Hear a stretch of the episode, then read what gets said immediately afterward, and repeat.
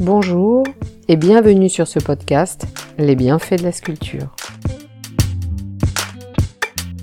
Un artiste, une anecdote, Marina Abramovic, pionnière de l'art performance, dont le corps est un médian pour dénoncer la violence et libérer de la peur. Marina Abramovic est une artiste performeuse née en 1946 à Belgrade, connue pour ses œuvres extrêmes et provocantes tels que se lacérer et se flageller. Elle explore les limites et les tabous de son corps. Ses performances sont des expériences visant à redéfinir les relations avec le corps, l'art et la société. Son père, Vojin Abramovic, faisait partie de la garde d'élite du maréchal Tito. Sa mère, Danica, occupait un poste important à l'Institut chargé des documents historiques et de l'acquisition d'œuvres d'art pour les édifices publics. Elle était également directrice du musée de l'art et de la Révolution. Marina aura une enfance traumatisante entre un père absent et une mère stricte. Son éducation de soldat se fera d'ailleurs par la violence. Dès son plus jeune âge, Marina se sait future artiste. Elle commence donc par la peinture et expose ses œuvres à 14 ans. À 21 ans, étudiante à l'Académie des beaux-arts de Belgrade, elle explore de nouveaux médiums artistiques et commence à utiliser son corps comme instrument. Marina Abramovic est une pionnière de l'art de la performance. Elle explore les limites physiques et mentales à travers notamment la ritualisation des actions quotidiennes.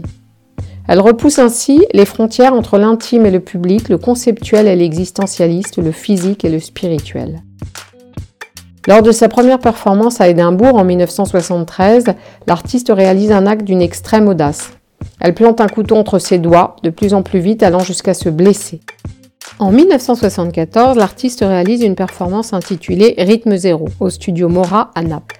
Pendant six heures, elle se livre pleinement au public, lui permettant de faire ce qu'il souhaite d'elle, en utilisant des objets présents sur une table. Objets de plaisir, d'une part inoffensifs, comme des fleurs, euh, des plumes, et d'autre part objets de destruction, tels que des couteaux, des ciseaux et un revolver chargé. Au début, les gestes sont amicaux, mais à partir de la troisième heure, la violence s'installe. Marina est physiquement agressée, embrassée et malmenée.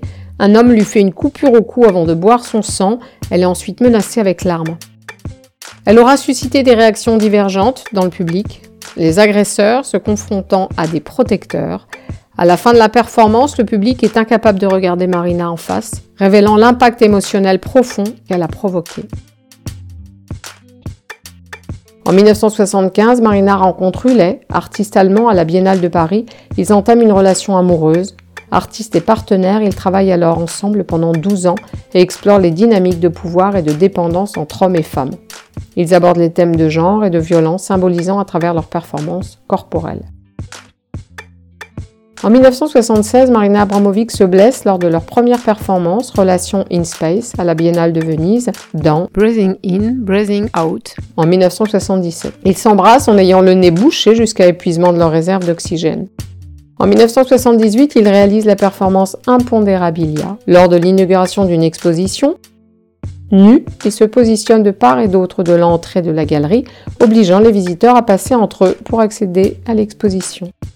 En 1980, Rest Energy met en scène l'intense relation entre leur corps face à un arc.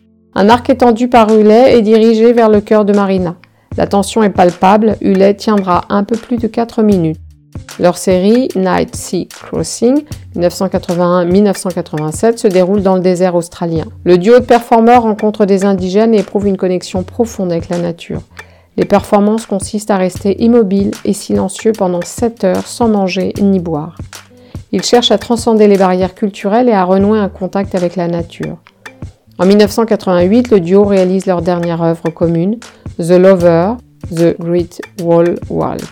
Ils parcourent 4000 km le long de la Grande Muraille de Chine, chacun partant d'une extrémité pour se retrouver sur un pont avant de se quitter, symbolisant ainsi leur séparation. En 1997, elle présente Balkan baroque à la Biennale de Venise, assise sur un tas d'os de bovin dont elle nettoie le cartilage comme un rituel de purification. L'artiste a voulu ainsi dénoncer les horreurs commises au cours de la guerre dans les Balkans. Cette œuvre lui vaut un lion d'or. Avec The Artist, une présente au MoMA en 2010, Marina Abramovic invite chaque personne à s'asseoir en face d'elle pendant une minute. Pendant 736 heures et 30 minutes, cette performance créera des moments d'intense connexion en plongeant leur regard dans le sien. L'artiste s'est retrouvé face à son ancien amant parmi plus de 100 000 visiteurs. Souhaitant propager l'art, elle travaille avec des artistes musicaux comme Lady Gaga ou Jay-Z. Elle est aussi enseignante dans plusieurs écoles d'art depuis les années 90, à Hambourg et aux Beaux-Arts de Paris. Elle crée en 2022 le Marina Abramovic Institute, MAI, une fondation pour préserver l'art de la performance.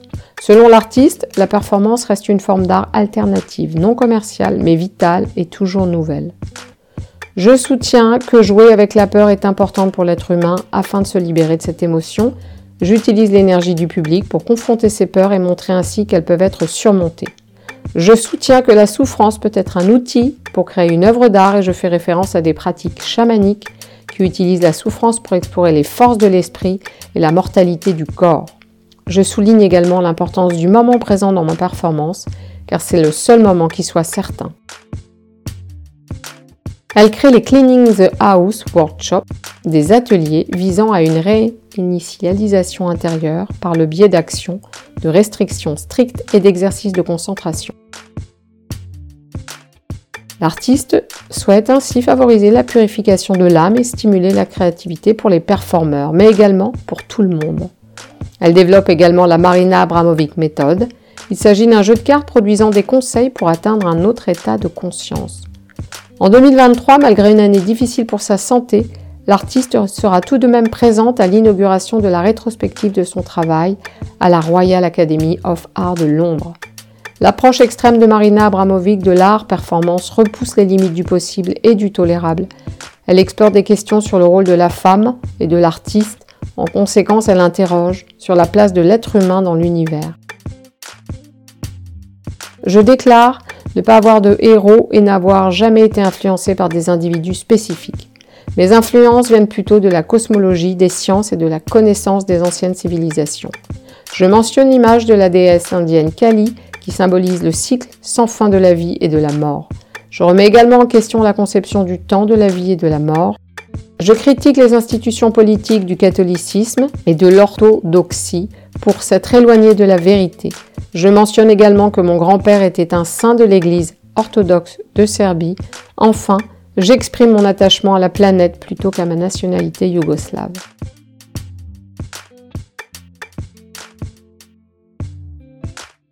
Au revoir et à bientôt pour une nouvelle anecdote.